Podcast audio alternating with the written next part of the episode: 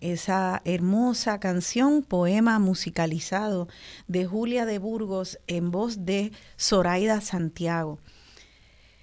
Eh, este día de lluvia vine aquí bajo un diluvio y de verdad que cada vez que vengo acá reafirmo mi compromiso con este espacio de diálogo y con ustedes, precisamente porque es un espacio que me nutre tanto eh, por temas como el que vamos a abordar hoy. Y hoy el programa se lo vamos a dedicar a aprender a de, la gigante de nuestra literatura, Julia de Burgos, una puertorriqueña que es una puertorriqueña de calibre universal. Es Julia de Burgos en la literatura como Frida Kahlo lo es en, la, en las artes gráficas. Es una mujer cuya vida y su poesía eh, es muy fecunda y nos da mucho de qué aprender. Entonces, en estos tiempos donde ya eh, estamos en un trasfondo tan difícil y tan caótico, con esta guerra que se incipiente de Rusia invadiendo Ucrania y todo lo que revuelca eso de la guerra fría entre Rusia y Estados Unidos, eh, en estos tiempos de crisis económica y medidas de austeridad para nosotros los puertorriqueños y puertorriqueñas, eh, tenemos, pensaríamos, ¿qué podemos ver de la vida de Julia de Burgos que, que tuviera relevancia a nuestra vida de hoy? Pues mucho, porque resulta que Julia es una hija de la guerra. Julia nació eh, en la Primera Guerra Mundial, ya siendo joven adulta, eh, comenzó la Segunda Guerra Mundial y poquitos años antes de su muerte arrancó la Guerra de Corea, que comenzó la, Guerra Fría entre Estados Unidos y Rusia. Eh, Julia también, una mujer feminista, nacionalista, también allá cuando llega a Nueva York, eh, pues cogió muchos trabajos y uno de ellos fue un trabajo en el gobierno federal donde se hacían trabajos en la de en la embajada cultural enviando artistas a distintos países y a Julia el FBI la carpeteó por sus poesías y por sus afiliaciones políticas y la votaron de ese trabajo. Eh, Julia padeció también muchos desplazamientos a, través de su vida por su pobreza, su familia también, y superó todos esos obstáculos para ser la gigante que es de las letras. Eh, por eso Julia es un ejemplo de resistencia, de resiliencia y de cómo, cómo los boricuas manifiestan su potencial a veces a pesar de tantos y tantos obstáculos y adversidades. Así que en este mes del natalicio de Julia de Burgos, hoy el programa es a ella y tengo mucha alegría de poder recibir en el programa a las dos invitadas de hoy. Una, entiendo, ya la tenemos en línea, sí la veo en pantalla. Es la licenciada María Soledad Sáez Matos. Ella es sobrina nieta de Julia de Burgos. Y también estamos tratando de conseguir, espero que se una pronto, a su sobrina, a la licenciada Consuelo Saez Burgos, que siempre ha sido la, portavoz de Julia en estos tiempos y ha, dado a conocer mucho de su historia. Ahora ella, como me dijo ayer, eh, le pasa le pasa la antorcha a su a su sobrina María Soledad Saez Mato. Así que es un placer para mí darte la bienvenida aquí, María Soledad. Gracias por estar esta mañana lluviosa con nosotros. Muy buenos días a ti y a toda la audiencia de Radio Isla. Sabemos que esto es un programa muy escuchado, muy querido desde hace mucho tiempo, ¿verdad? Eh, yo misma siempre lo escuchaba desde que comenzó con tu papá. Así que sabemos que es un programa que ha hecho grandes aportaciones. Para nosotros es un honor eh, ser invitada en este programa y que se difunda y que ese interés, ¿verdad?, de, difundir la historia y la vida de Julia, más allá de su poesía, que en eso pues Consuelo dirá que me ha pasado la, la TEA, pero es, muy difícil de llevar porque la verdad es que la labor que ha hecho mi tía Consuelo es, insuperable. Ya por años se ha encargado de la difusión de la figura de Julia y creo que está viendo los resultados de todo ese esfuerzo. Así es, así es. Y eh, ha sido la labor de, Consuelo una de, enseñarnos esa Julia humana. Eh, que, pues al entenderla podemos entender tanto mejor también su poesía. Y yo quisiera que tuviéramos un diálogo sobre esa vida de, de, Julia, pero antes de comenzar, quisiera también dedicarle este programa a una amiga, a la licenciada María Dolores Fernós Tati, que como sabemos acaba de fallecer esta semana pasada. Tati fue una feminista también, campeona de, la, de muchas causas de justicia, de los derechos de las mujeres, impulsó la ley 54, fue eh, siempre aliada de la Casa Julia de Burgos, la Casa Protegida de Julia de Burgos, presidenta de su junta de directoras. Y, y para mí un modelo eh, al igual que Julia de Burgos, un modelo de cómo se es valiente ante las adversidades, cómo se habla y se alza la voz siendo mujer, cuando muchas veces eh, pensarían que es mejor quedarse calladita y la gente pensaría que es mejor que una se quedara callada. Son mujeres que alzaron su voz de una manera hermosa y valiente y a la vez siempre clara y respetuosa. Eh, ayer fuimos allí, nos dimos eh, nos dimos cita en el Colegio de Abogadas y Abogados, fueron cientos de personas a rendirle honor a Tati y eh, para terminar esta, esta homenaje a Tati también quisiera leer un, un, verso de una poeta que es la que, eh, que tenían ayer en, en, el recordatorio que nos daban al entrar. Y, y lee, soy mujer y un entrañable calor me abriga cuando el mundo me golpea es el calor de otras mujeres, de aquellas que hicieron de la vida este rincón sensible, luchador, de piel suave y corazón guerrero. Alejandra Pizarnik. Ese es un verso que creo que describe muy bien no solamente a Tati Fernós, pero también a Julia de Burgos. Así que eh, ¿Verdad? Este programa es para ella y para también todas esas abogadas y, mujeres en todos los campos de, las disciplinas y las comunidades que dan esa lucha con, esa suavidad y, esa, y a la vez un corazón de guerrera. Eh, pues vamos entonces a, empezar con la vida de Julia. Eh, Marisol, ¿por qué no empezamos por Carolina? El 17 de febrero de 1914. Nace Julia de Burgos en un campo de Carolina, ¿verdad? Cuéntanos. En el barrio Santa Cruz de Carolina. Es un lugar precioso, está todavía la finca allí. Eh, digo, sin, sin casa ni nada, no tiene ya la estructura, pero es, un, es una loma alta, desde donde se divisa el mar. Al fondo uno ve el mar entonces, tan pronto uno se para allí, uno ve esa pugna entre el mar y el verdor del campo, ¿verdad? Que yo siempre he pensado que el poema ese de ella, que se titula Alma Marina, que es un poema bello porque es un canto de libertad, donde ella habla con el viento y habla con los elementos de la naturaleza y, y es el campo reteniéndola y ella le dice, ¿por qué me pintas de azul? Déjame verde pero si soy de la montaña, pero finalmente ya se va al mar, ¿verdad? Porque sabemos que el viaje, el mar y el, la aventura, ¿verdad? Y la búsqueda de nuevos horizontes siempre tan presente en la poesía de Julia fue una constante en su vida, ¿verdad? Lo que estabas mencionando en la, en la introducción, el movimiento. Pero cuando uno ve ese lugar allí, donde ella nació, uno entiende perfectamente bien porque ella tiene esta identificación con, lo, con la naturaleza, porque es un lugar hermoso, es un universo rural, la familia era muy pobre. Yo creo que la mejor descripción es una que una entrevista que le hicieron a mi abuela Consuelo, que está publicada en un libro que se llama, se titula La Nación con Rostro, que es entrevistas a varios autores puertorriqueños. Esto lo hizo Jorge Rodríguez Y como Julia había fallecido, pues entonces él entrevistó a la hermana Consuelo, que es mi abuela.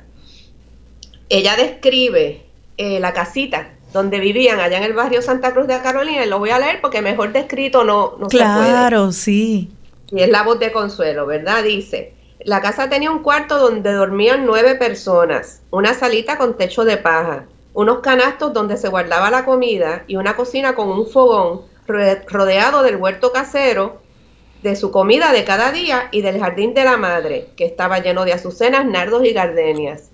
El aroma de las flores rodeaba todo y reflejaba el espíritu sutil de nuestra madre. ¿Verdad? Ella, yo tengo que decir que mi abuela siempre tuvo flores y, y yo también, ¿verdad? Es como una constante en nuestra vida porque se nos enseñó ese el entorno, la naturaleza, las plantas, es como algo que, que brinda paz, ¿verdad? Yo imagino que dentro de esa pobreza, ¿verdad? Que ella, Consuelo relata, que ellos tenían, a pesar de la necesidad de la carencia material, se dedicaban al cultivo de frutos menores que salían a vender al, al mercado. Ellas tenían un espacio de, de, juego también lúdico, ¿verdad? Ellas nadaban en el río, se bañaban en el Pozo Hondo y en la Quebrada Limones, que era un afluente del río Grande de Loíza, que, que pasaba cerca de la casa. Y ella relataba siempre, Consuelo, que jugaban muchísimo de niñas, ¿verdad? En el, en el campo, en el río. O sea, que tenía, a pesar de, de, los, de la precariedad económica, porque hay que mencionar, y de hecho mi tía Consuelo se dio la tarea de ir al registro demográfico y buscar todos los certificados de nacimiento y de defunción de los hermanos. Y esto es una familia de donde sobrevivieron 13 niños, eh, 7 niños de 13. El resto murieron de raquitismo, ¿verdad? Y tenemos este, esos certificados de defunción. Y es una, o sea, más pobreza que esa, ¿verdad? Imposible de imaginar.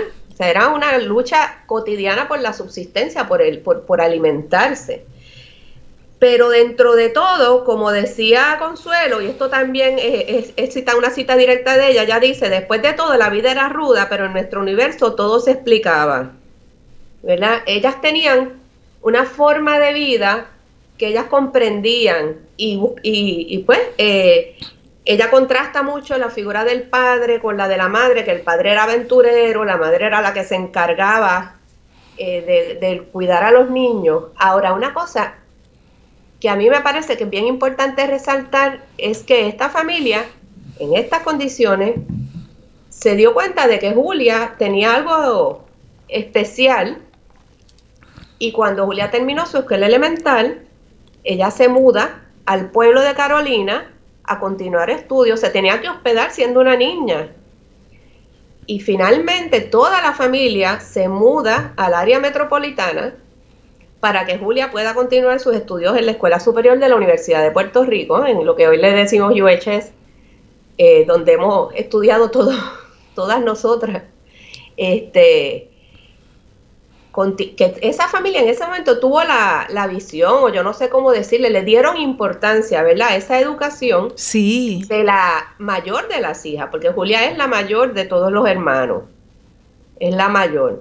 Eh, solamente de... un varón que, era el tío Pepín, como le decía a mi papá, eh, era todas las demás mujeres, o sea, una familia de mujeres y donde la, pues desde bien temprano tuvieron que aprender a ganarse la vida, ¿verdad? E, entonces, eh, una pregunta, Marisol, eh, eran esas, primero mueren seis niños, seis bebés, eh, no sé, en distintas edades, me imagino, eh, pues causa de esa pobreza, de esa choza, con un cuarto para entonces los siete, las siete niñas y el niño, mamá y papá, una habitación, piso de tierra, un fogón, un techo de paja. Estamos hablando de, de que Julia de Burgos, la grande, era pobre Pobre. Pobre, con pisos de tierra, una olla, un fogón, eh, viviendo en un campo y todo lo que significaba en 1914 ser pobre en Puerto Rico. Los Estados Unidos acababa de llegar, eh, hacía muy poco acababa de invadir eh, a Puerto Rico. Así que esto es muy importante para poder entender eh, lo que significa que una Julia de Burgos haya nacido con todos estos obstáculos y que lo que dice de, de, la familia, esa familia que va peregrinando del campo luego al pueblo para que Julia la mayor pueda educarse y luego vienen acá a San Juan para que ella pueda ir a hacer estudios secundarios a la UHS. Eso es extraordinario de la familia. Ellos tienen que haber sabido que tenían una pequeña genia en las manos porque este, desde tan jovencita eh, ella estaba descollando como poeta. Yo quisiera que habláramos entonces un poco de dónde es que llegan a San Juan, Sí, es, bien interesante porque lo que cuenta, lo que contaba mi abuela, ¿verdad? Que es por la que nosotros conocemos estos detalles, es que Julia se gradúa del cuarto grado, ahí pasa ella a hospedarse en, en Carolina, la familia permanece en el campo, y entonces cuando va para escuela intermedia, ellos llegan a lo que se conocía en aquel momento como el monte, ¿verdad? Que era un arrabal. Eh, era un área de una pobreza extrema, donde la gente se construía las casas como podía, ¿verdad? Con lo que conseguían.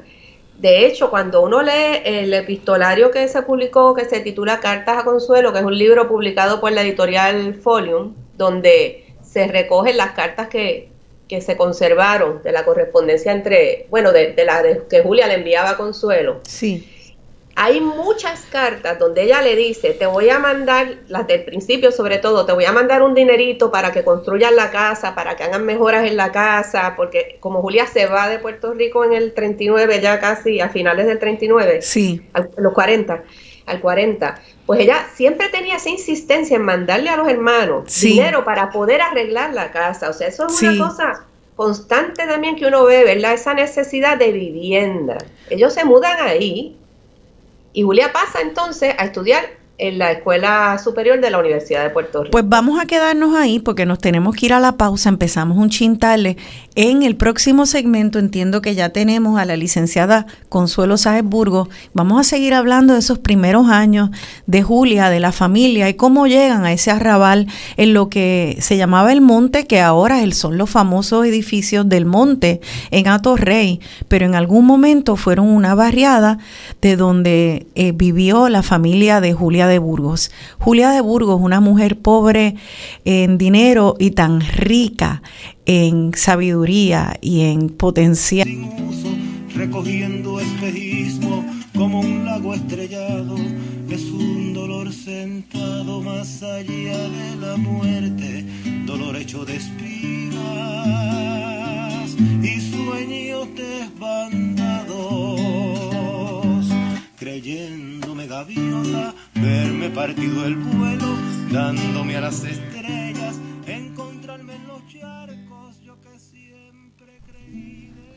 Aquí de vuelta dialogando con Beni, yo soy Rosana Cerezo y estoy dialogando con las licenciadas María Soledad Sáez Matos y ahora le vamos a dar la bienvenida a la licenciada Consuelo Sáez Burgos, la primera sobrina nieta de Julia de Burgos y la segunda la sobrina de Julia de Burgos.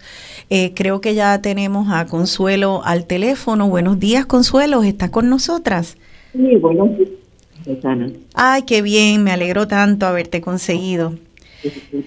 Pues no sé si pudiste eh, escuchar eh, la conversación que estábamos teniendo hasta ahora, Marisol y yo. Una parte, porque sabía que podía sí, y, y escuché un poquito.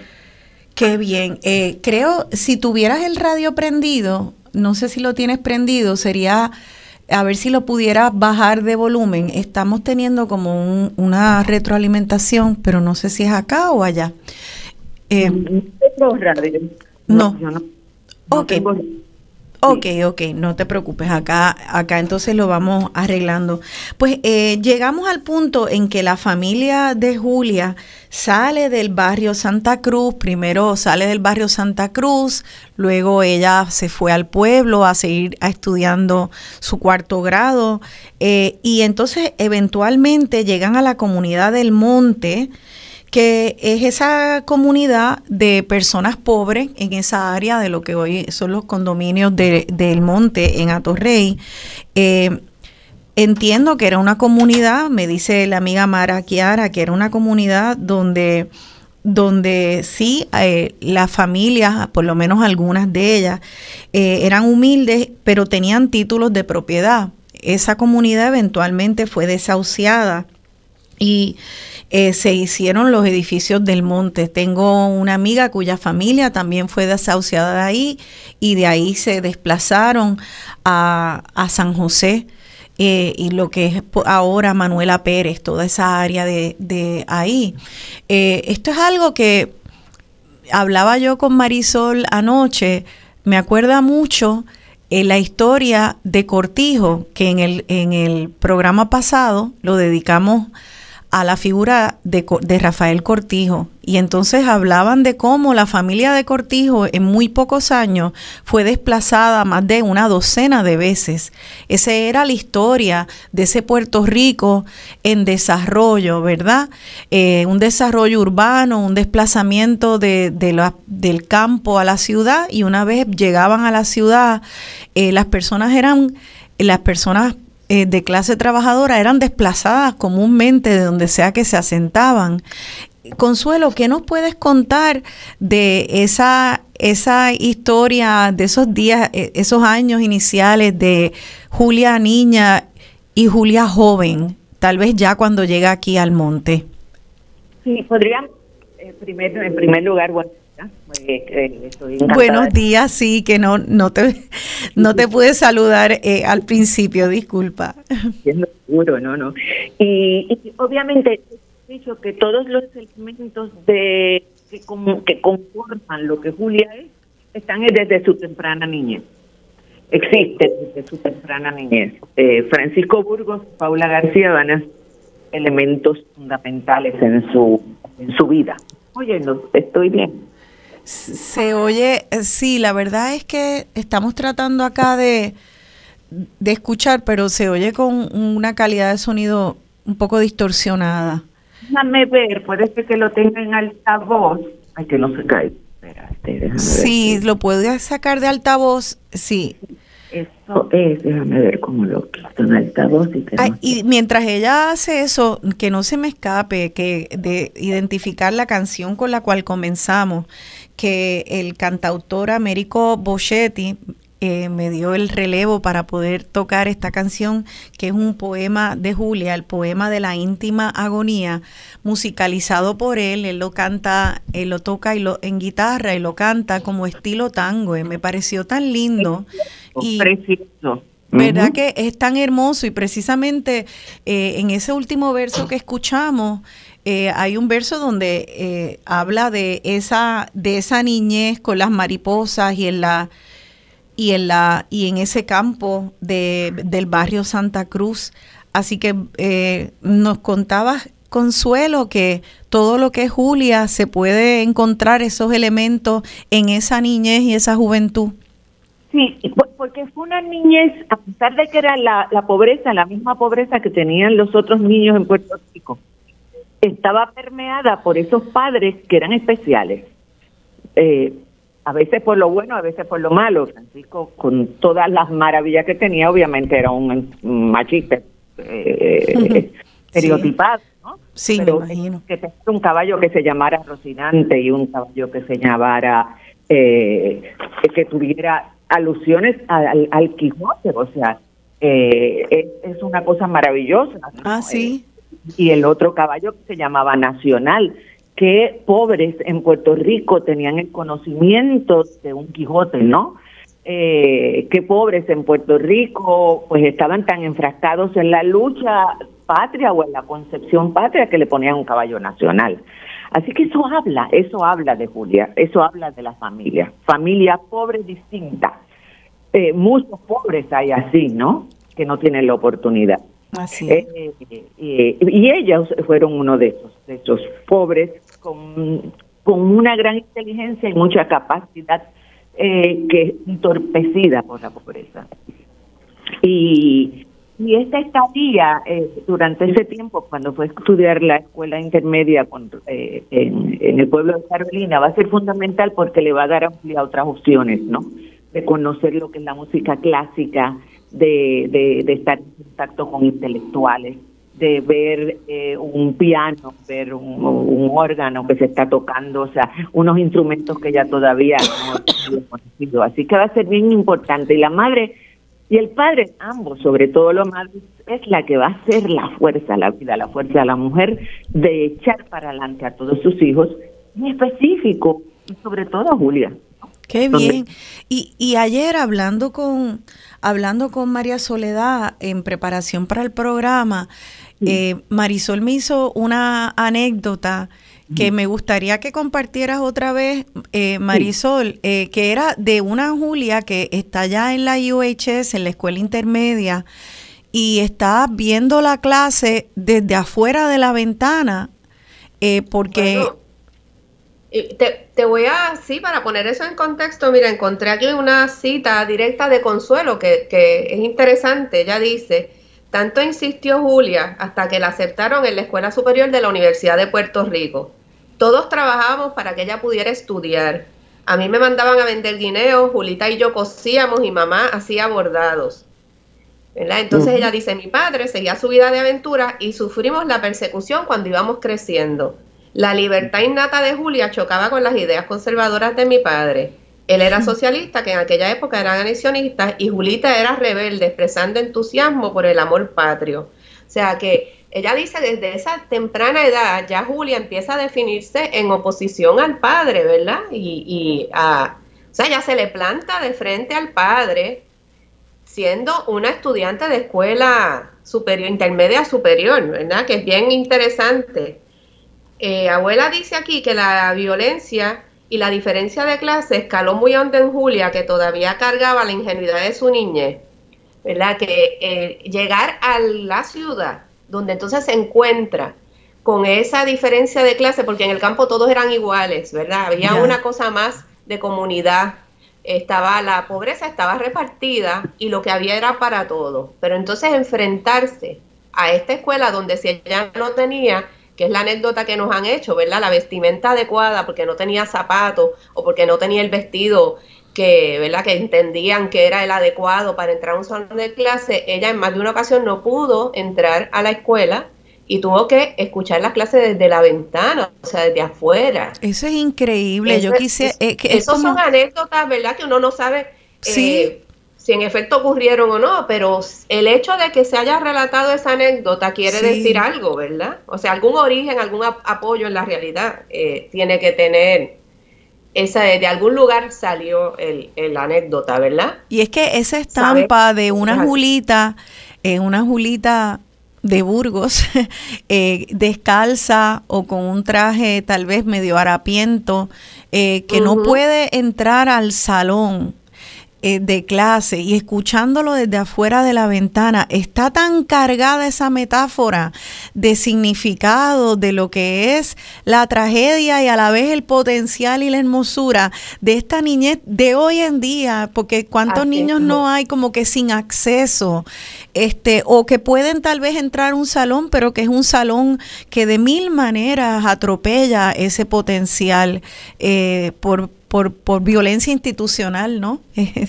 este, yo, diría que en un momento como este es más que importante hablar de esto porque las escuelas se están cerrando. Muchas veces la justificación del Estado es que no hacen falta, que hay muy pocos niños, pero si no hubiera habido una escuela disponible en el barrio Santa Cruz, así es. Carolina, cuando nació Julia, para los pocos niños que fueron, no estaríamos hablando aquí ahora de ella posiblemente. O sea, el, el no se puede, eh, cuando la Universidad de Puerto Rico está tan asediada por todas partes, o sea, hay que tener claro que esas instituciones son importantes para que la juventud se pueda nutrir y entonces pueda nutrirse el país de, de lo que del producto de la universidad, de las escuelas públicas. Y, eso es algo que hay que defender. Y qué bueno que traes eso, Marisol, la importancia de esa escuelita anónima en el barrio Santa Cruz para nada más y nada menos que Julia de Burgos, porque hace unos hace unos programas atrás lo dedicamos al cierre anunciado de las escuelas especializadas, por lo menos del plantel, de cerrar los planteles de las icónicas, como por ejemplo la Central High, la Escuela Libre de Música en Atorrey, la José Julián Acosta, escuelas de teatro, de ballet, de, mm. eh, de, artes plásticas y esas son escuelas icónicas que conocemos, que están acá en la urbe y son sumamente importantes mantenerlas ahí. Pero también es medular mantener estas escuelas anónimas que están en medio de barrios, en lugares recónditos, porque de ahí ese es el semillero, si se, si se atienden bien a, esos niños y niñas de las Julias de Burgos que están por nacer, ¿verdad? Este Consuelo. Sí, precisamente una de las de las de las escuelas que se cerró fue la escuela Julia de Burgos eh, y eso nos ha dado un pesar enorme, ¿no? Y, y, si hay, hay razones, hay más que razones para que haya una, escuela con, el nombre de Julia de Burgos, es porque Julia de Burgos precisamente fue maestra, porque Julia de Burgos amaba la educación, eso fue constantemente una de sus metas en su trayectoria, que fue opatada eh, por la pobreza, a pesar de que llegó a hacer estudios universitarios, pero siempre era vedada por, por la realidad, la pobreza que la acompañó toda la vida. Eh, y en ese traslado a Río Piedra, Julia va a tener eh, la oportunidad de estudiar en la Escuela Superior de la Universidad de Puerto Rico. No podemos ni pensar que hubiese pasado en otra escuela, ¿no? En un colegio, o sea, esto pasó en las aires de la universidad, me imagino. Eh, Exacto. En, escuela, ¿no? Pero eso no quita que Julia descollara en la Escuela Superior de la Universidad. Julia demuestra su valía.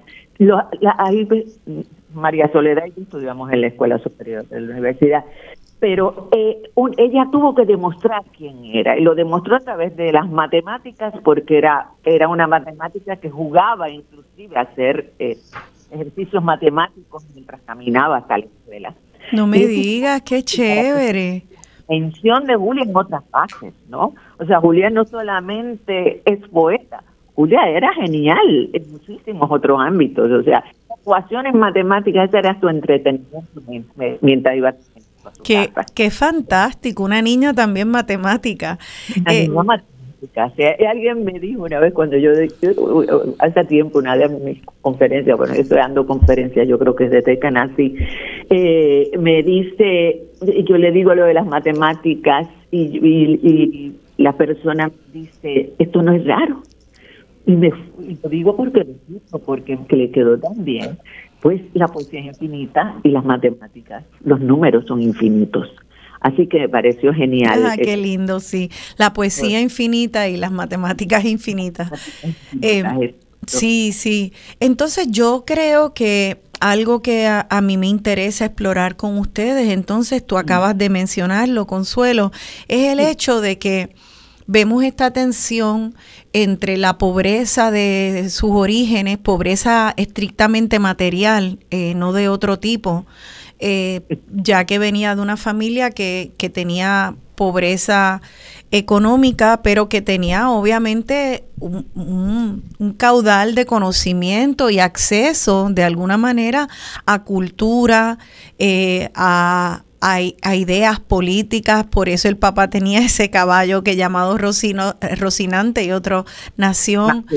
Eh, por eso viajan y hacen que se encargan de, nutrir el potencial de su hija mayor, que obviamente tenía que descollar. Pero sin embargo, eh, también hay una precariedad que, que continúa presente una pobreza material que continúa presente a través de la vida de Julia de Burgos. Yo creo que me gustaría que lo habláramos porque no es algo que yo he escuchado tanto.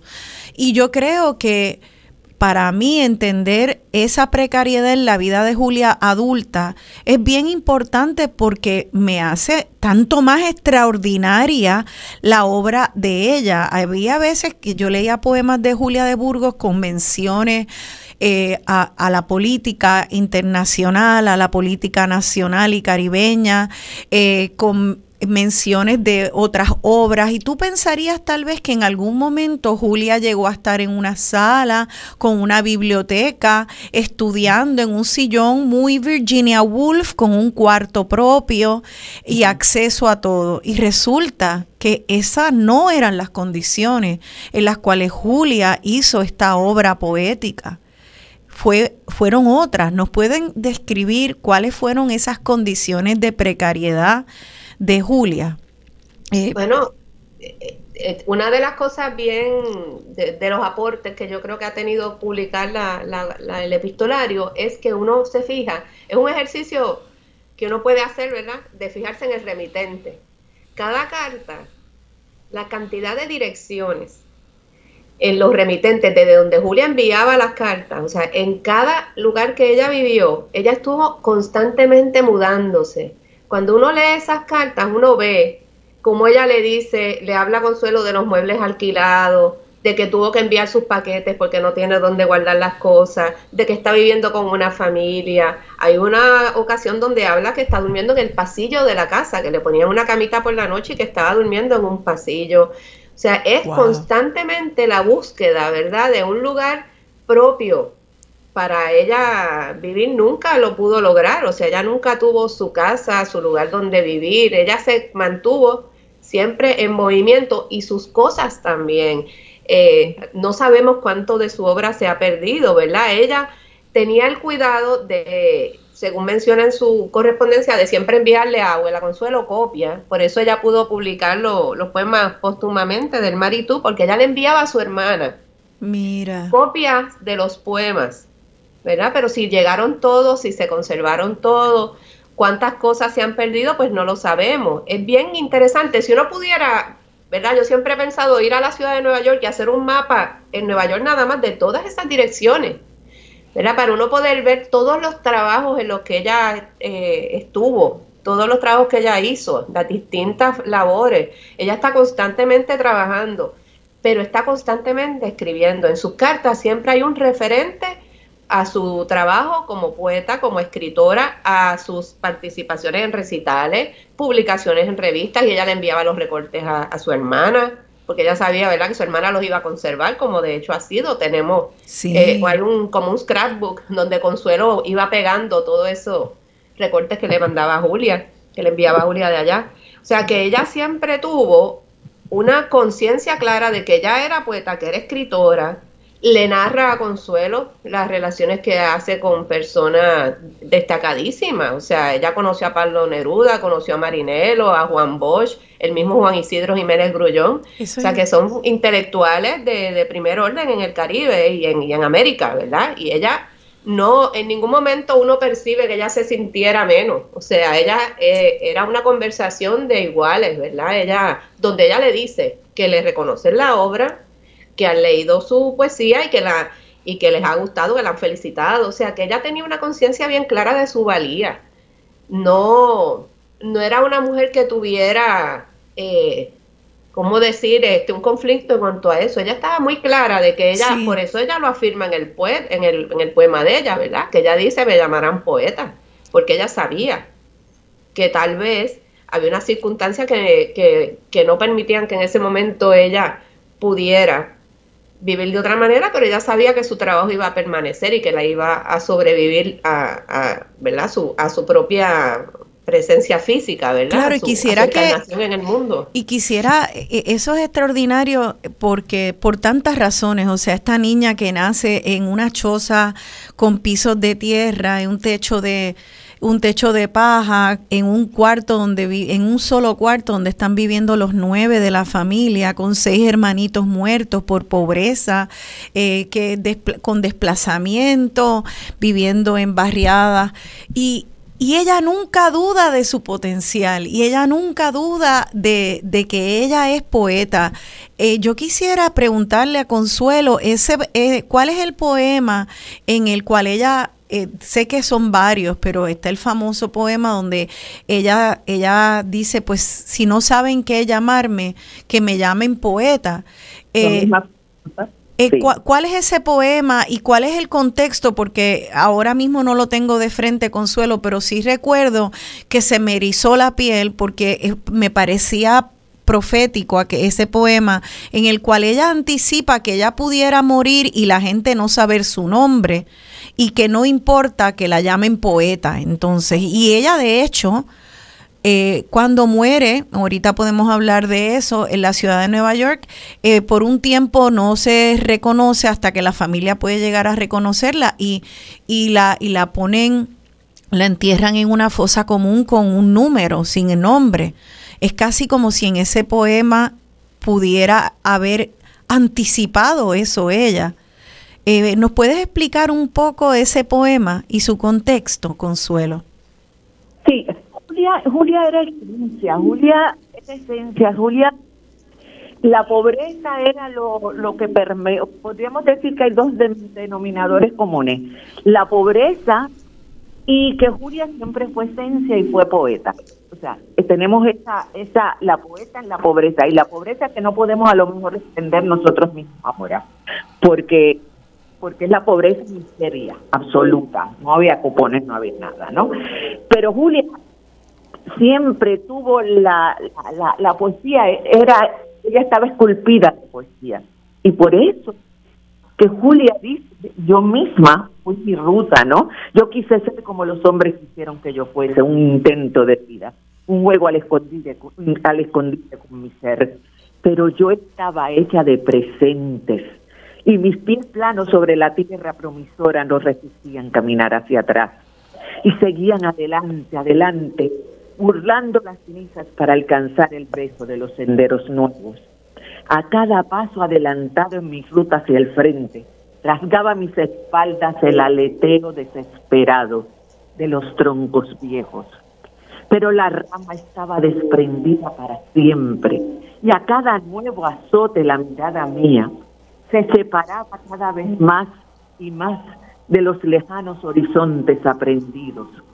Y mi rostro iba tomando expresión que le tenía de adentro, expresión definida que asomaba un sentimiento de liberación íntima, un sentimiento que surgía del un sentimiento eh, okay, eh, ah, liberación íntima, un sentimiento que surgía del equilibrio sostenido entre la vida y la verdad del beso de los senderos nuevos. Ya definido mi rumbo en el presente, está Julia diciéndose, me sentí brote de todas de todos los suelos de la tierra, de los suelos sin historia, de los suelos sin porvenir, del suelo siempre suelo sin orillas, de todos los hombres y de todas las épocas. Y fui toda en mí, como fui en mí la, la vida. Yo quise ser como los hombres quisieron que yo fuese, un intento de vida, un juego al escondite con mi ser, pero ello estaba hecha de presentes cuando ya los heraldos me anunciaban en el regio desfile de los troncos viejos, se me torció el deseo de seguir a los hombres y el homenaje se quedó esperándome. Julia Cedillo. Qué hermoso. Con eso nos vamos a la pausa y seguimos este homenaje que ella en vida quedó esperando y que nosotras en vida seguiremos dándole. Estamos en dialogando con Meni como un lago estrellado, es un dolor sentado más allá de la muerte, dolor hecho de espigas. Radio Isla 1320, 1320. Y es una adaptación del poema, ¿verdad? Un extracto del poema a Julia de Burgos. Yo me comuniqué con esta joven cantante y porque me encantó esa versión y ella me dice que es una bossa nova, ella rescata tradiciones puertorriqueñas, toca el cuatro, el tiple, em, Fabiola Méndez y me encanta esta canción porque me demuestra, nos demuestra cuán universal es la obra de Julia de Burgos, cómo trasciende generaciones y cada generación le da su propio gusto. Eh, hablaba yo con Marisol que eh, yo encontré una grabación de la propia Julia de Burgos declamando su poesía y tiene un estilo muy de esa generación, teatral, histriónico. Eh, declamando su poesía y tú oyes la voz de Fabiola en esta canción y oyes otra otra voz más moderna más casual más, más boricua menos teatral no más boricua, más de esta generación boricua, quiero decir. Siempre la de Julia más boricua no puede ser. Eh, y así que un tono muy distinto a como la propia Julia lo declamaba. Eh, y te demuestra cuál es la esencia de una obra clásica y cómo es que una generación puede sentirla, darle un sabor distinto, pero sigue siendo tan y tan pertinente. Entonces creo que todas las mujeres boricuas y, latinas y del mundo pueden escuchar eh, la obra de Julia, leerla, y poder afirmar yo misma fui mi ruta, eso tiene una fuerza, uno se agarra de eso y todavía tiene la misma importancia poder afirmarlo para poder eh, navegar unas aguas que son sumamente todavía lamentablemente difíciles en un país como este, que este mes se superaron los feminicidios aquí en Puerto Rico. O sea, la obra de Julia eh, sobrevive. Eh, las modas y es por eso un clásico. Eh, quisiera eh, volver a, eh, y entonces volver a hablar ahora de esa, de esa Julia que ya está en la diáspora, porque también parte de la experiencia de vida de Julia es llegar a la diáspora y en eso también estudiar su vida es estudiar la historia de nuestro país. Eh, porque toda su migración de campo, pueblo, ciudad, diáspora, es como poner una lupa a la migración de los puertorriqueños a través de la historia. Eh, en, el, en, el, en el poema de Poema para mi muerte, ese último verso, eh, lee, ¿cómo habré de llamarme cuando solo me quede recordarme en la roca de una isla desierta?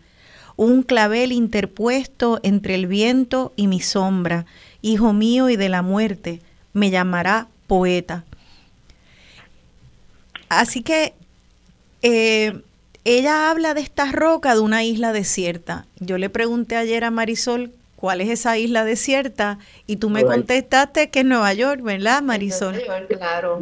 Nueva York, poblada de soledades para ella ya ella ya estaba, cuando ella escribe ese poema, ya ella estaba en un desprendimiento, ¿verdad? De hecho, ella le pone debajo del título Poema para mi muerte, ella escribe ante un anhelo. Ante un anhelo.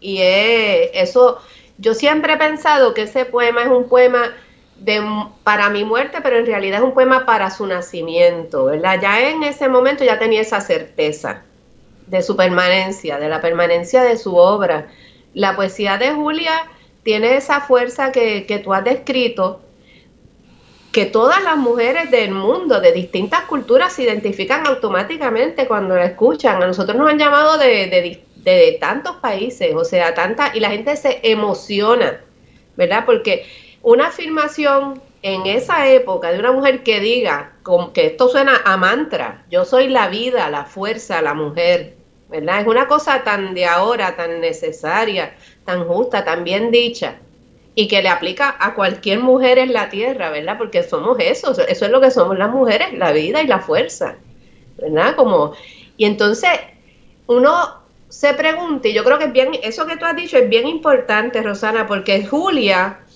cuando uno estudia la vida de Julia, el, el, el, tenerse que ir a Estados Unidos a trabajar, a buscar mejores condiciones de vida, o sea, ella sufrió el mismo destino que la mayoría de la gente de nuestro, de nuestro pueblo, ¿verdad?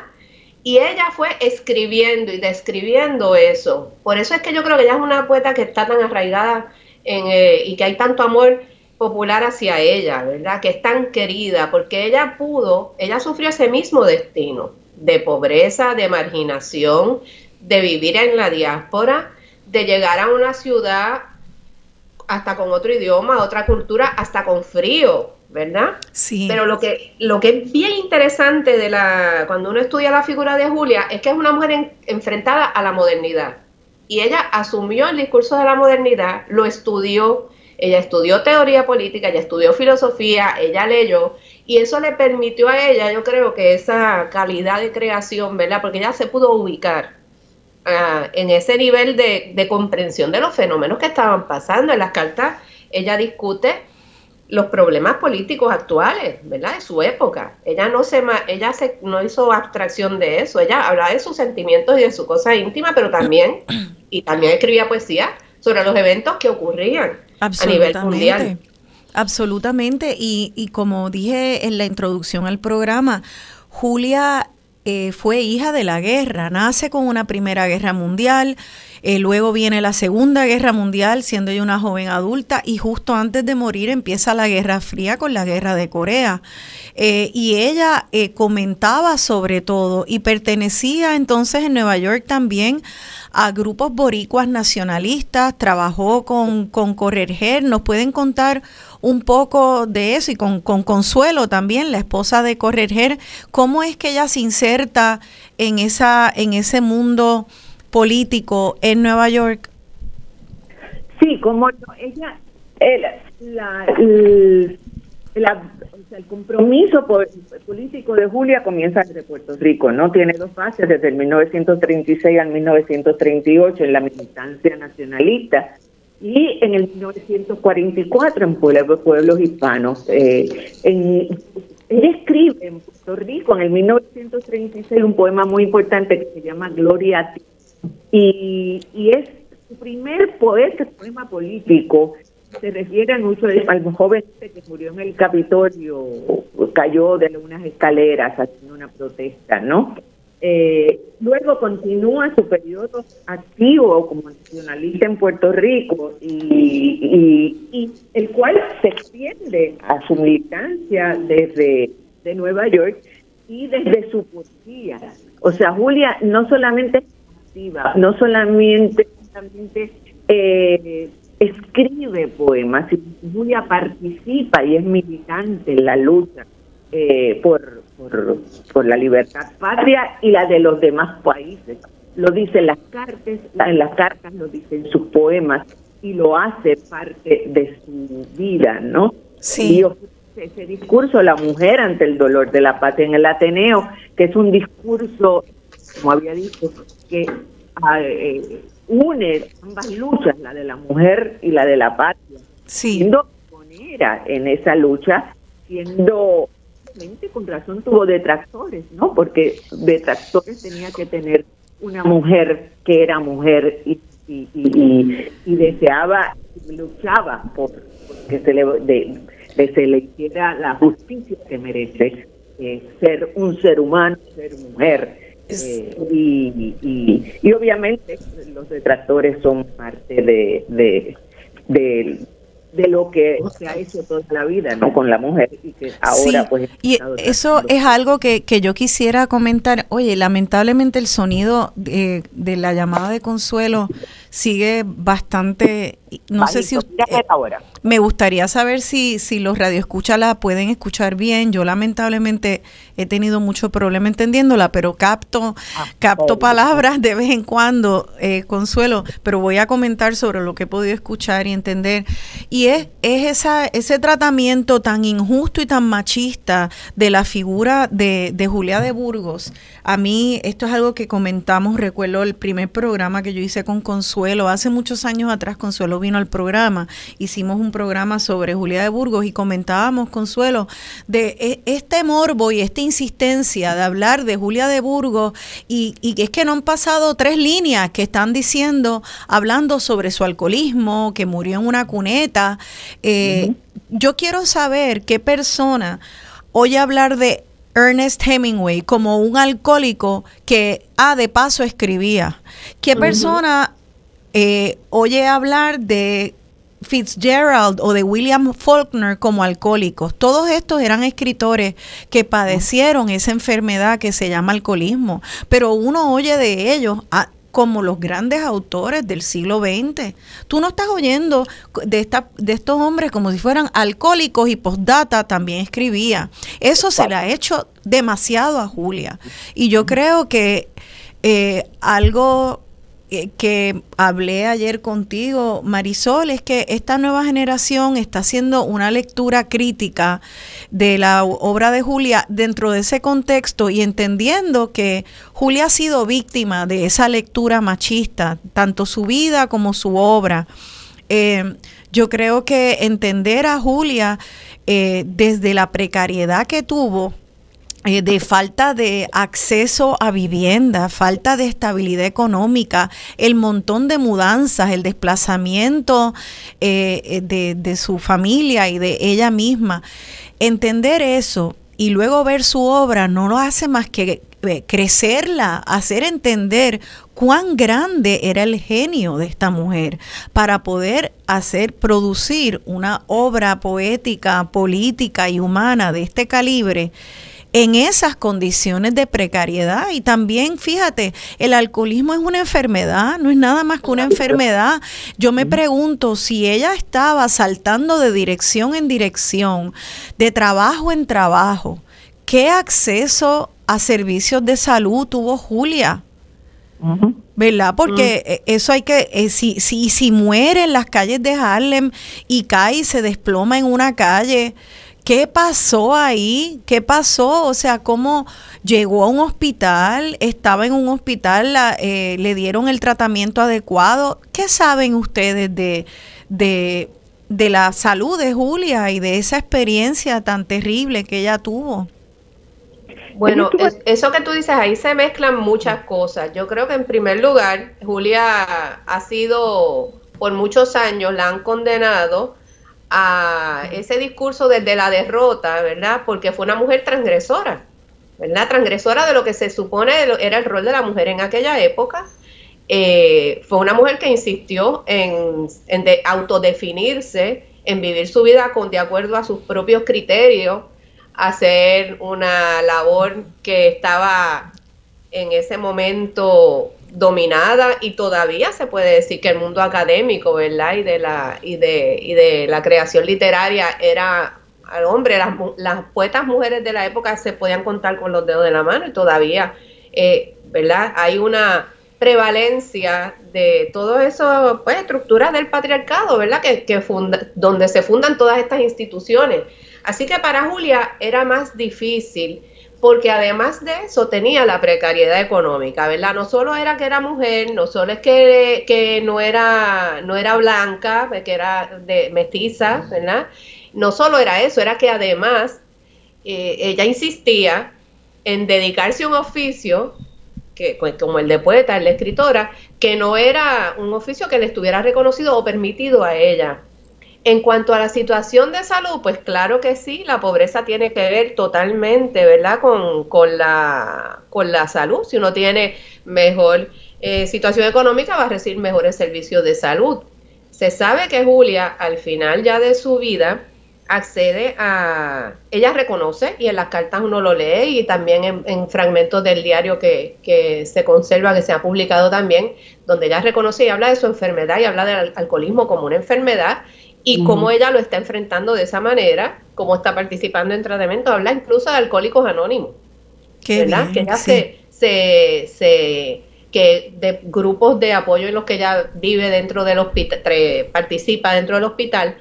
Pero una de las cosas que hay varios investigadores que han eh, comenzado, ¿verdad?, a intuir y sé que hay gente que está buscando esa ruta a raíz de la publicación también de las cartas, es que ya para el final, cuando Julia y Consuelo están hablando en su correspondencia desde Julia regresa a Puerto Rico, Julia le dice que no puede todavía porque está en medio del tratamiento. Es un tratamiento experimental al que ella ha accedido. Se sabe que esa es la época donde había grandes experimentaciones con médicos indigentes, ¿verdad? En la época de Tuskegee y todo ese horror que se ha descubierto posteriormente de cómo se utilizaban personas que no podían pagar eh, servicios médicos y pues se prestaban para hacer conejillos de India. Julia estuvo en un tratamiento experimental para la cirrosis. Ella habla sobre eso en su correspondencia.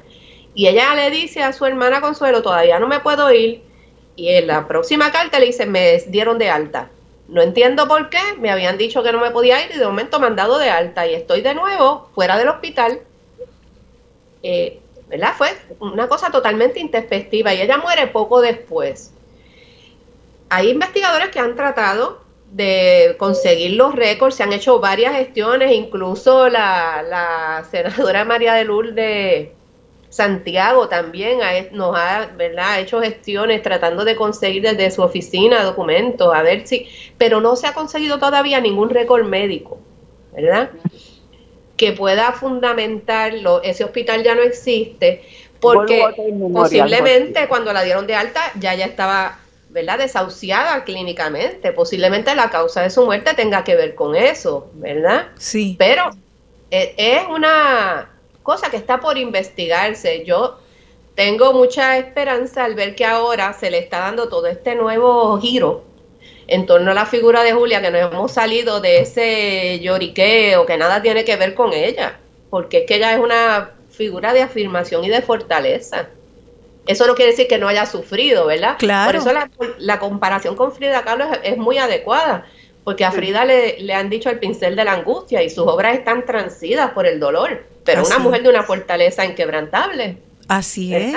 Esas cosas vienen juntas, porque el valor es poder poder sobrellevar la, angustia y poderse mantener uno firme, ¿verdad? Hablábamos ayer sobre otros artistas, es que son tantos, yo creo que casi el arte y los grandes artistas, uno siempre eh, elevan su dolor y su vulnerabilidad y en ese espacio de dolor eh, pueden accesar una humanidad que se vuelve universal. Y hablábamos también de Vincent Van Gogh, como Van Gogh también tenía correspondencia con su hermano Teo, al igual que Julia de Burgos con su hermana Consuelo, eh, como eh, Van Gogh pues, fue asediado por enfermedad mental y él mismo se ingresaba en los manicomios para tratar de sobrellevarla y curarse, al igual que Julia ingresa a ella por cuenta propia a Alcohólicos Anónimos. Eh, pero ¿quién se le ocurre hablar de Van Gogh como solo un loco? Es, que a nadie. ¿Y a quién se le ocurre mirar el cuadro de la noche estrellada y decir, oye, mira, estaba en un manicomio? Ah, y de paso, by the way, hizo ese dibujito que es así de chiquito. Son obras maestras y como nosotros desde nuestro complejo colonial y nuestro machismo nos atrevemos también a chiquitear a Julia de Burgos de esa manera, a seguir hablando. Murió en una cuneta, era alcohólica. Basta ya. Eh, eh, precisamente esas condiciones de precariedad que hablan de nuestra, de, de, de, de, las dificultades de los boricuas y de la clase trabajadora que pasa por toda esa migración, llega a la diáspora y que saliera esa voz brillante, lo que nos habla es de fortaleza y de genialidad. ¿Por qué seguir e insistiendo en lo otro para, para mancharla? Es que una va de la otra. Esa vulnerabilidad es la plataforma de la genialidad.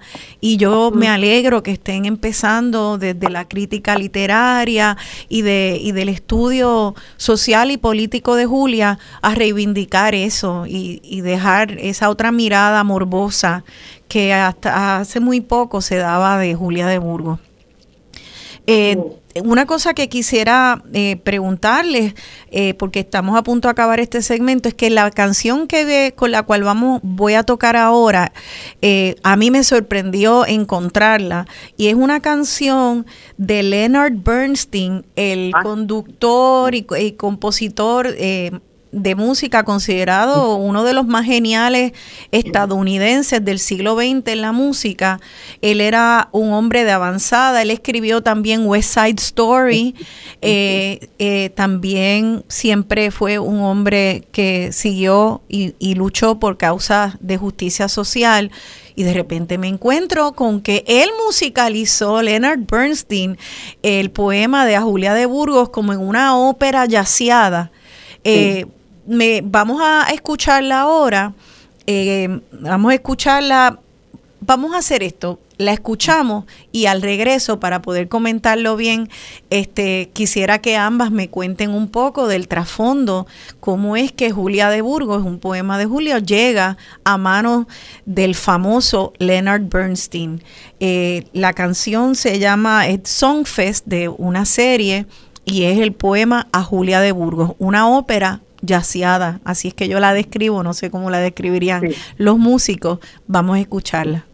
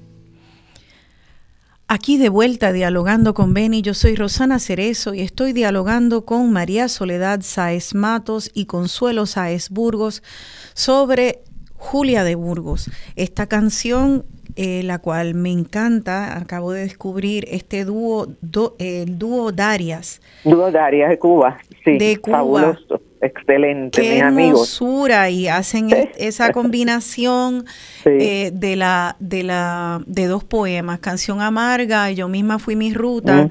Eh, y entonces eh, encontré que Mario Darias es un trovador y también es poeta y musicaliza poemas y ha musicalizado poemas de Martí, de Guillén y de Julia de Burgos.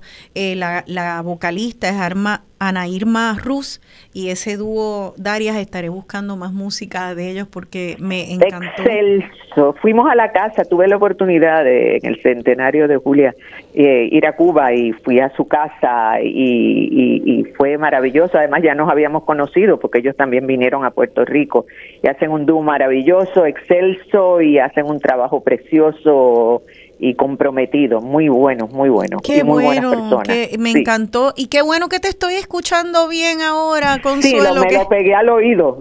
Sí, sí estuvimos escuchándolo con mucha distorsión, pero bueno, nunca es tarde cuando la dicha es buena. Eh, sí, sí. Esa, esa canción amarga estaba ahora yo buscando la información del dúo Darias cuando entro al teléfono y veo una notificación de que Putin acaba de amenazar eh, con activar las armas nucleares contra Ucrania. Ah, no me digas. Eh, es algo que hiela la sangre, ¿no? Y hablando de, de Julia y de que Julia de Burgos, los últimos años de ella eh, fueron ah. los años de la guerra de Corea que comenzaron, que comenzaron la Guerra Fría y que y, escuchar a estos poetas como Julia, que lucharon tanto por justicia social, por la paz, por la equidad,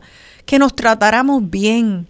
Y, eh, y, oír y ver, entrar ahora al internet y escuchar eso, como estos, estos tiempos todavía estamos hablando de destrucción, cuando ya sucedió eh, Hiroshima y Nagasaki, cuando se sabe lo que, lo que implica esa amenaza, que podamos escucharlo. Entonces, en este programa de Julia, eh, escuchar esos versos de la canción Amarga, podemos entender por qué es que Julia es un clásico de la literatura de la humanidad, punto.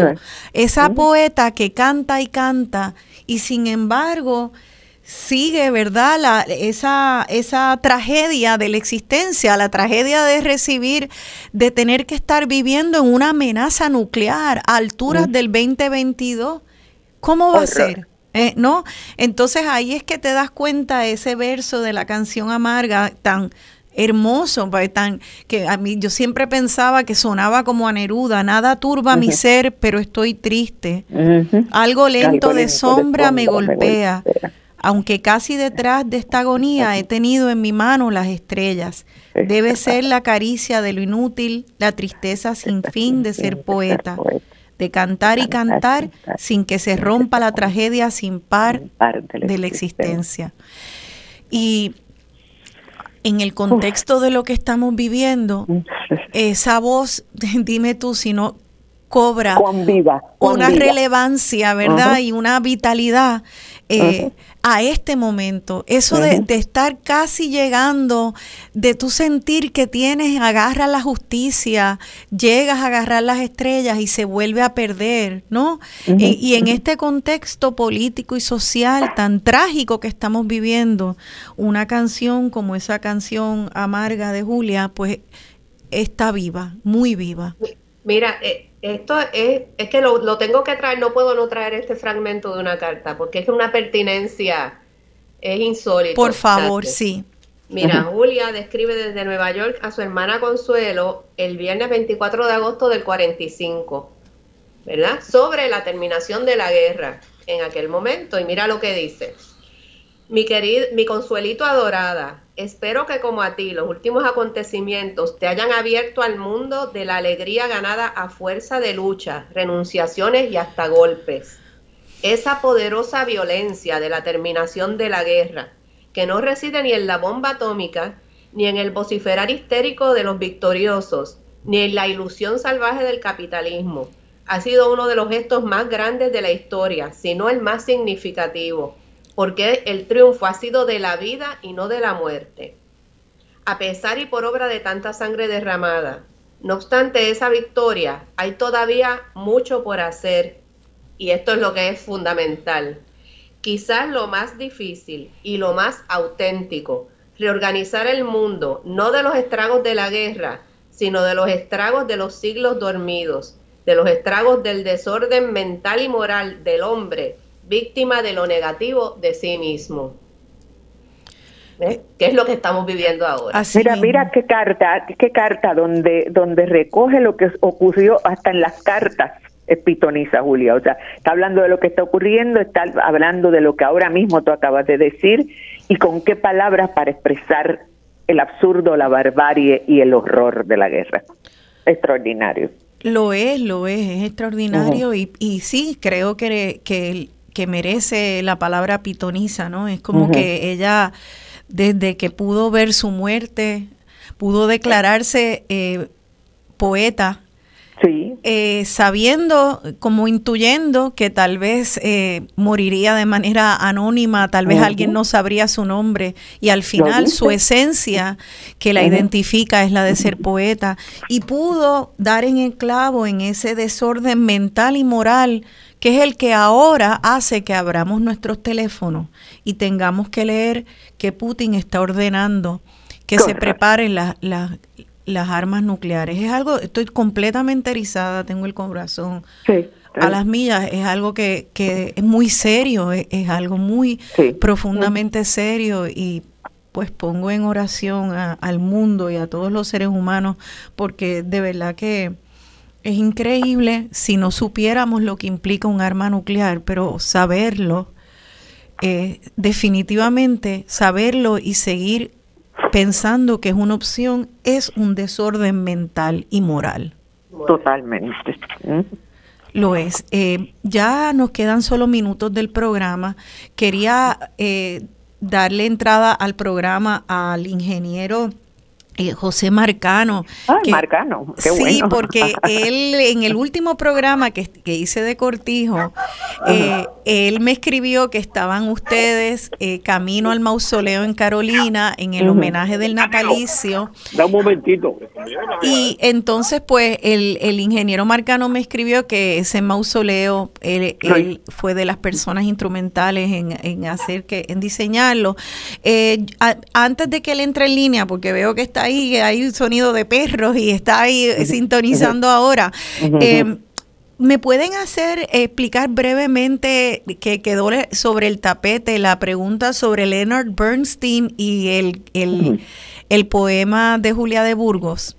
Sí, tenemos, eh, él, se comunicó con Mami para, para, para solicitarle la autorización de los poemas para musicalizarlo y, mami estaba pues emocionadísima, ¿no? Como, como no, hay unas cartas, hay una carta, ¿no? Eh, eh, en que en que se, se, se habla esto Y, y mami pues le dice que sí, que seguro, como no, no, él quedó fascinado y entonces esa, esa versión, esa, cantada por estas por, por este coro es una cosa pero espectacular, ¿no? Uno para pelo, pero para pelo. Eh, maravilloso. A Julia de Burgos es el poema y ah, son dos poemas. Él musicalizó dos poemas. Ya, ya, entiendo. A mí eso lo, lo, más curioso de lo más, ¿verdad? A mí me, siempre me llama la atención y habla mucho sobre Consuelo, que ella le dio la autorización y todo, pero le pidió el resumen. ah, sí, mami, le, sí. ¿Quién, es, ¿quién es usted? eso es, eso es está fabuloso, es que esta, esta mujer boricua desde Puerto Rico pidiéndole a Leonard Bernstein el resumen, como vamos a hacer las cosas como son, formal, tú a mí Julia, este tienes que merecértela. Y me encanta esa autoestima. Qué fantástico. Sí, sí, sí, así son las Burgos, sí. así son las Burgos, wow. Así son las Burgos, sí. Qué fantástico. Pues vamos a ver si ya el ingeniero José Marcano está disponible en línea. ¿Cómo no? Buenos días, ingeniero. ¿Está en línea? parece que se le cayó. Tal vez podemos eh, llamarlo de nuevo porque él quería eh, participar.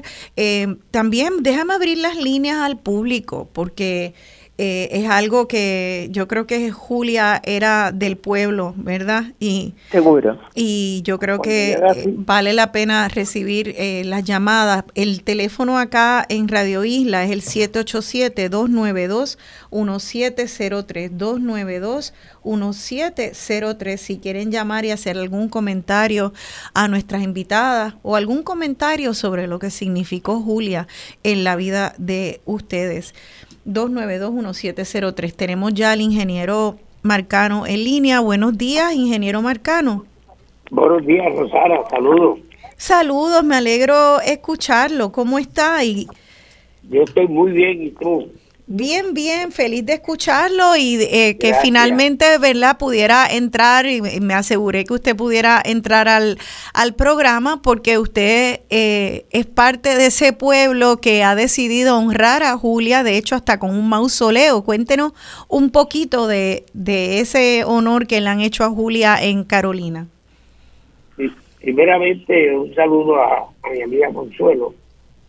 Saludos, querido. Saludos eh, bueno, la historia del mausoleo es la siguiente. Yo estaba en el secretario municipal de Carolina, en una actividad de otro carolinense de nombre Roberto Alberti, que coloquialmente le llamo el Boquio. Sí. Y hacíamos los, amigos de él, ¿te acuerdas? Claro, que se hace el baquinoquio. El baquinoquio. El baquinoquio. Se hace todos los años. Y entonces me pongo a mirar por allí la tumba y cuando veo una tumba pequeña, en una esquina, estaba en la de agua, decía Julia Burgo, y no puede ser. Y entonces, pues pregunto, llamé a Consuelo, me dijo que sí, y yo era consultor del alcalde de, de Carolina, José Ponte de la Torre, y le dije, mira, esto no puede ser, ¿cómo va a ser que es la, la primera poeta puertorriqueña que esté ahí? Yo creo que debemos hacer un mausoleo. Le digo que sí, y plasmamos el Río Grande de Loíza en, en ese proyecto. Una estructura muy grande que tiene 200 pies por 100 pies con paredes de 20 pies de alto. Y plasmamos el Río Grande. Todo es, eh, toda la esquina tiene agua, entonces el mausoleo está rodeado de agua, que era su, era su elemento favorito.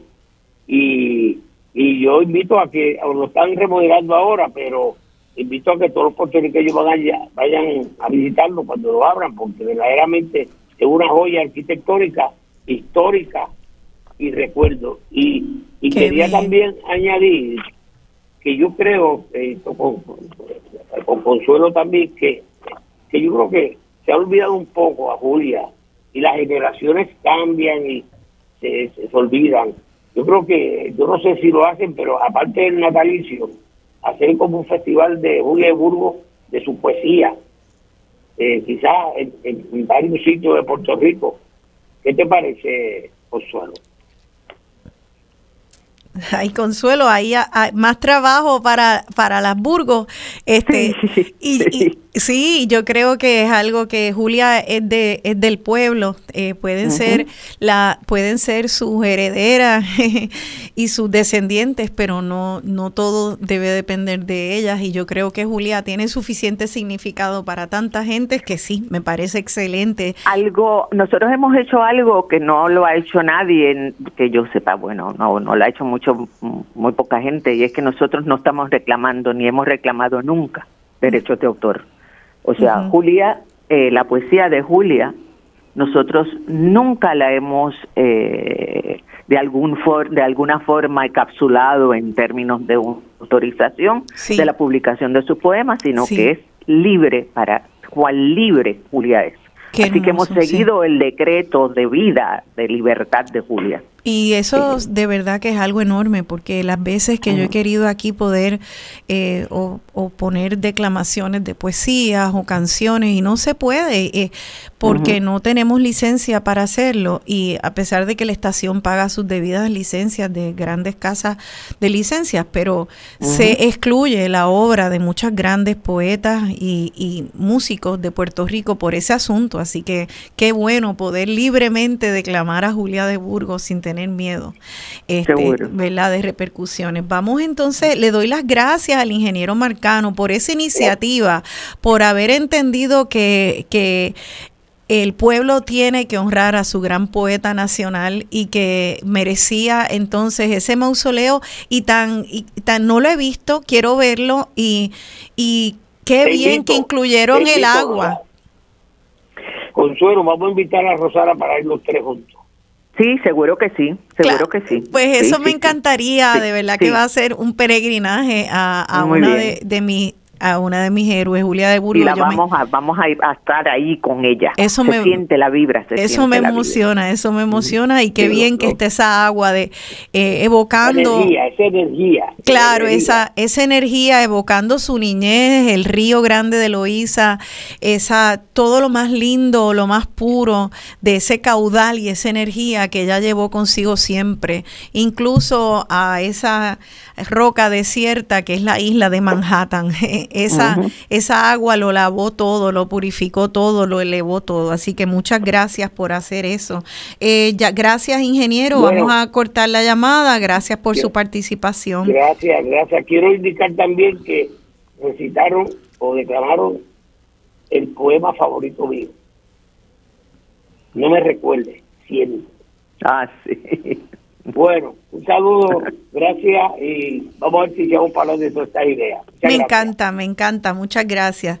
Es que cada verso de Julia solo es como un haiku, como un poema corto. No, no me recuerde, siénteme. O sea, no, tienes ni que, ni que leer el resto. Eso solo es un haiku. Exactamente. Eh, vamos a pasar a la próxima llamada. Eh, buenos días, estén dialogando con Benny. Su nombre, si puede bajar el volumen, si puede bajar el volumen del radio y sacarlo de altavoz, si lo tuviera en altavoz, hemos estado teniendo problemas hoy con eso.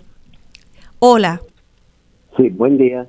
Buen día, ahora sí lo escuchamos. Su nombre, por favor. Muy buen día, Rosana. Habla Enrique Quique Medina de Santa Rita, Río Piedras. Sí, hola, don Quique, me alegro que nos llame. Claro que sí, sabe que yo tengo una perpetua con, tu programa y con Radio Isla en la programación maravillosa que tiene. Te, felicito por esa gran contribución que sigues haciendo en el quehacer de la cultura y de la historia puertorriqueña, levantando la conciencia e invitando a las personas que tienen la conciencia como para mantener la cultura nuestra. Felicito a María del Luis por el intento que hizo la senadora de de tratar de rescatar eh, del hospital donde estuvo hospitalizada Julia de Burgos, que me parece que sería una contribución fantástica. Exhorto, te felicito. Consuelito, ayer nos vimos en el Colegio de Abogados. Sí, nos vimos seguro. El, el, encuentro contigo, te envié un mensaje.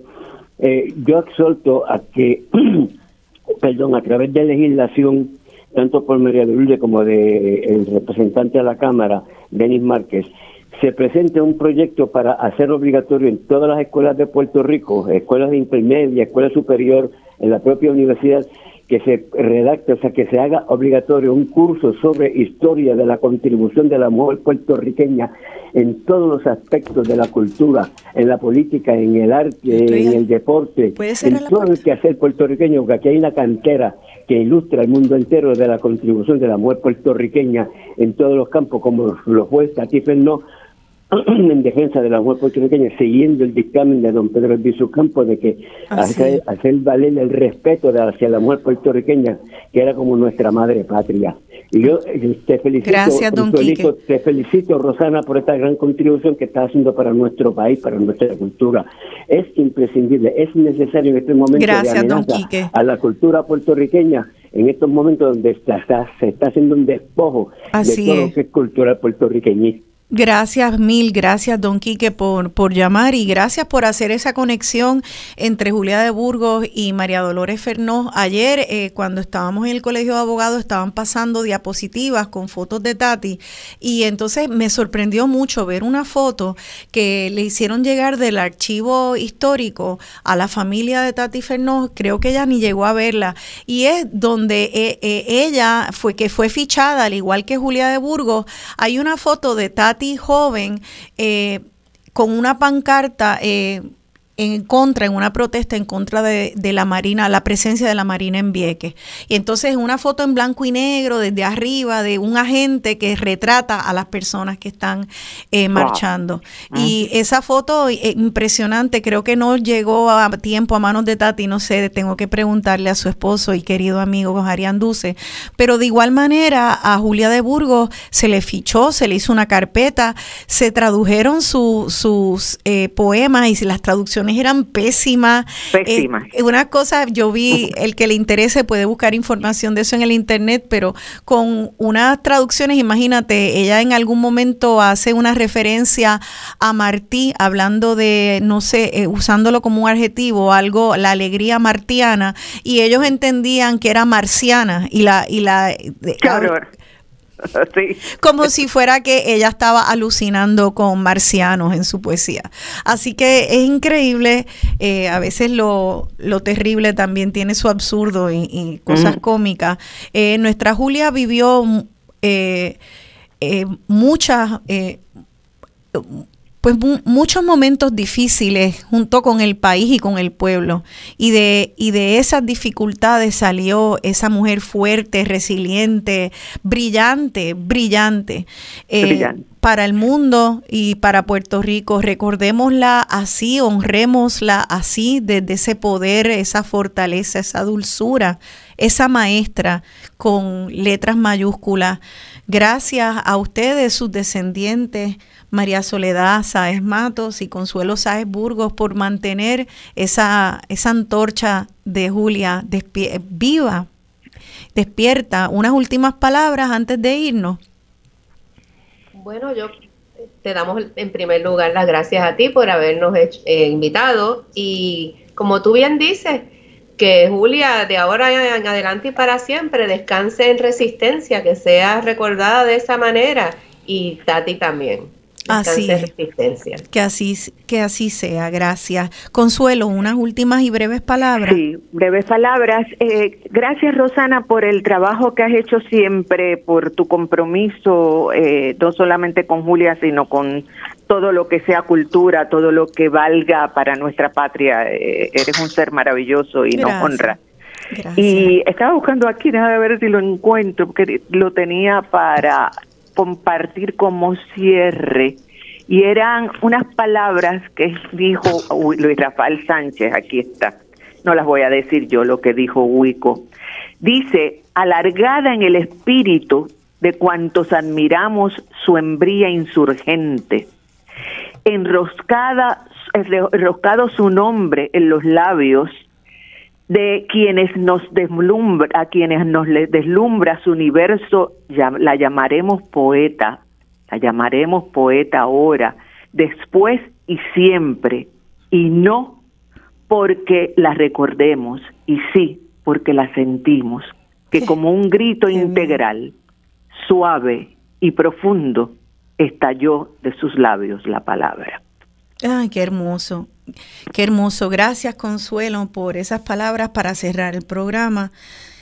Eh, gracias a ti, Rosana. Gracias a ambas y gracias a Julia porque tenemos de qué agarrarnos en este momento donde eh, hemos escuchado que Putin prepara armas nucleares tenemos una palabra para oponerle al desorden mental y moral de este mundo eh, violento y eh, esa palabra y esa poesía eh, nos invita a la paz y a la hermandad. Se despide de ustedes su servidora Rosana Cerezo con el más deseo, el profundo deseo de paz para nosotros, que no lleguemos a la pesadilla y que podamos encontrarnos en la poesía. Navegan el mismo azul sin fin donde tú danzas. Tu arco iris de sueños en mí tiene siempre pradera abierta entre montañas. Una vez se perdieron mis sollozos y los hallé abrigados en tus lágrimas. No me recuerdes, siénteme.